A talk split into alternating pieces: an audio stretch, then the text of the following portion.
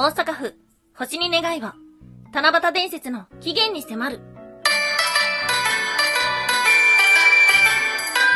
タンは妖怪について知りたい。はい、空飛ぶワンタンです。ワンタンは妖怪について知りたいってことで、この番組は普段キャラクター業界で働いてるワンタンが、日本におけるめちゃくちゃ面白いキャラクター業界についてサクサクっと紹介している番組です。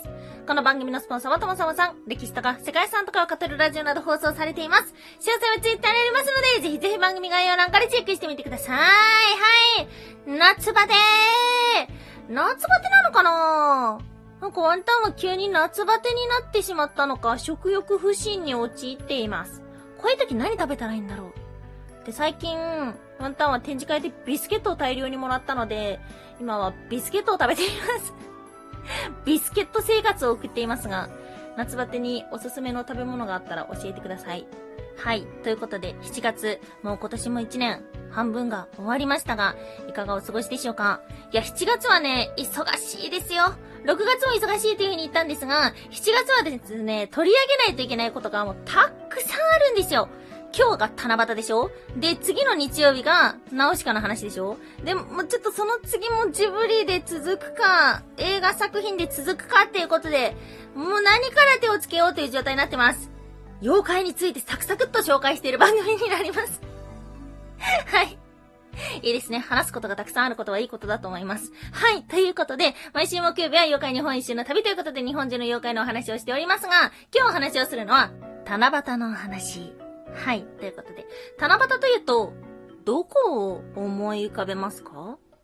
ワンタンは、やっぱり、ねぶた祭り、かなあとは、東京でもね、高円寺で七夕祭りが結構盛んなんですよね。っていうところで、あと、七夕のお祭りってた、夏祭りはたくさんあるんだけど、七夕っていうと、意外とそんなに多くない気がする。で、七夕の起源については、1年前も紹介したことがあると思います。で、まあ、例にもよって中国からやってきたお祭りと、日本の物語と、いろんな民間信仰とっていうのが、おーでーっていう風に混ざって今の七夕になってるんですけども、日本の七夕の発祥の地を知りたいと思って、いろいろ調べていったら、とある場所が出てきました。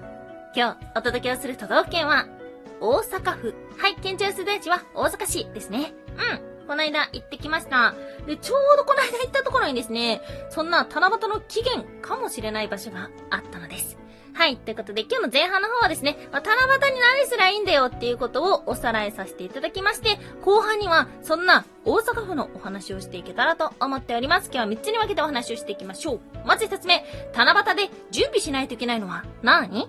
そして2つ目、七夕の起源とは？最後3つ目、起源は大阪？旗物神社。はい。ということで、まず1つ目、七夕に準備しないといけないものとは？はい。七夕飾りというと、いろんなものをつけると思いますが、皆さんは何をつけますか？まあ、短冊だよね、短冊。うーん、何を願おうかな、ワンタンは。ワンタンの短冊は、うーん、夏バテ解消。そんな夢のない子供になってしまった。でもね、今日会社のね、人が言ったんですけども、その娘の短冊の願いっていうのが、目に星を入れたいっていうのがあったらしくて、で、これ何っていう風に聞いてたら、あの、推しの子の愛ちゃんの目に星が入ってるので、それに憧れてるって話を聞いて素敵だなと思いました。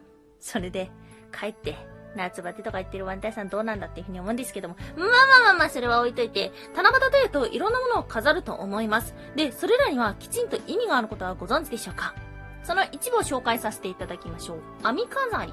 これはね、ワンタンもよく思いつく。網飾り。これは、漁業の網を表していて、大量を祈願しているそうです。他には折り鶴。まあ、折り鶴も定番だと思うんですけども、これは家内安全だったり、健康長寿。あとは巾着。これは金運上昇の意味。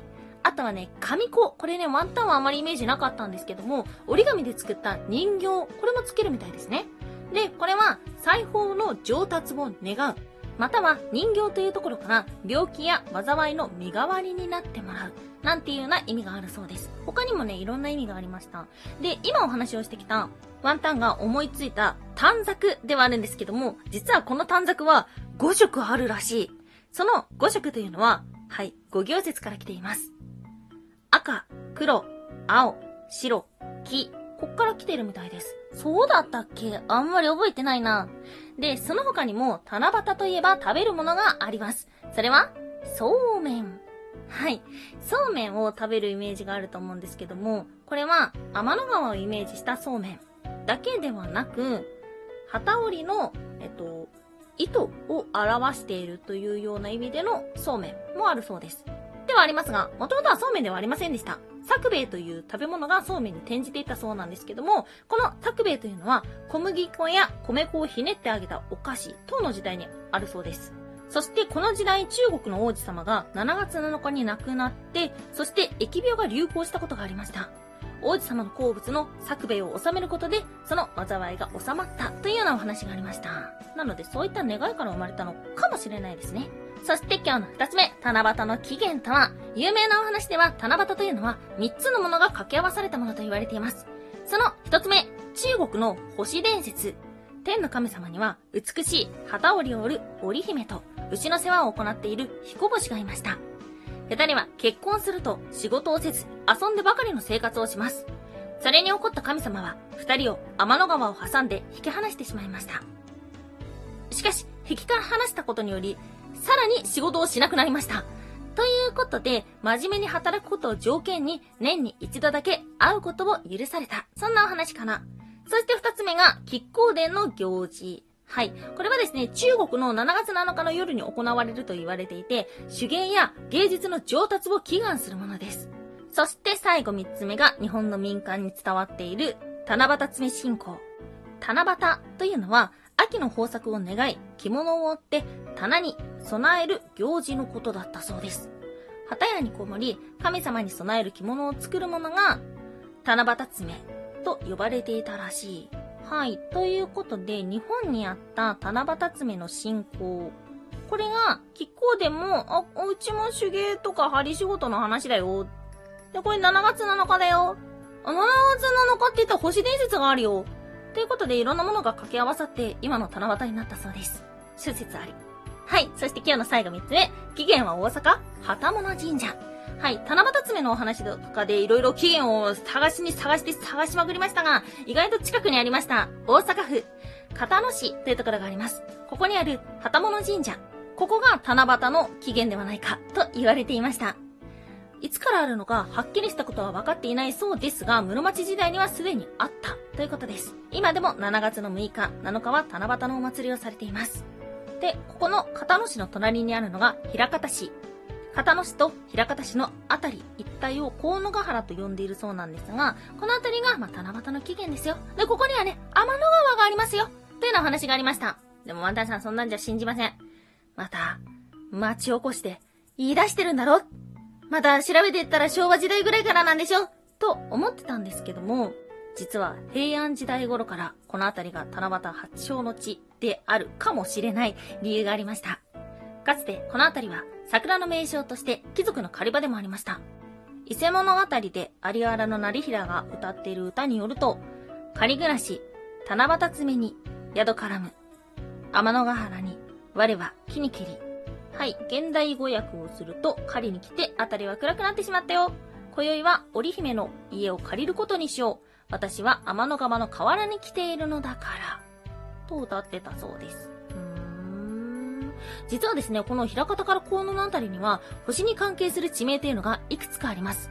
星の森、星ヶ丘、中宮などなどあるそうで、そして調べていくと、平安時代頃、この辺り3カ所に星が降り立ったというような伝説もありました。ということで、平安時代頃からもうここは天の川に由来している織姫伝説があると考えられていたそうです。今紹介した織物神社、織姫様が祀っているところは片野市にあります。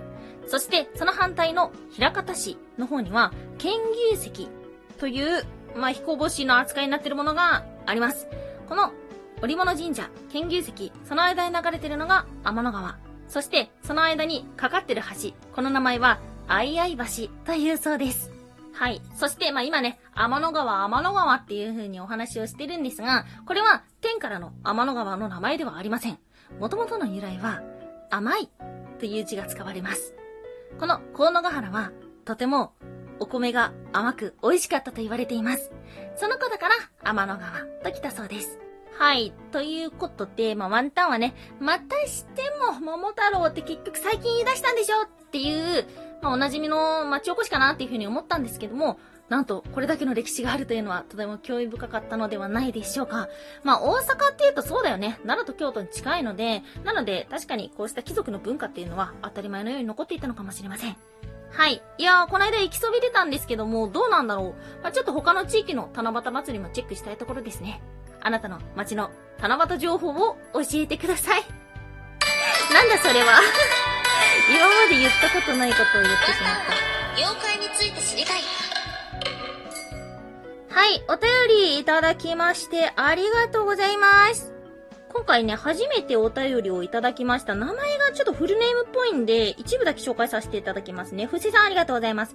初めてお便りします。私はポッドキャストユーザーです。仕事をしながらいろいろなチャンネルを聞いています。ワンタンさんのチャンネルは本当一人で頑張っているなと思って、いつも元気をもらっています。番組概要欄からチェックしてください。はーい。のはーいのところが本当に元気が出ます？あ、番組概要欄をチェックしてください。はーい。恥ずかしい。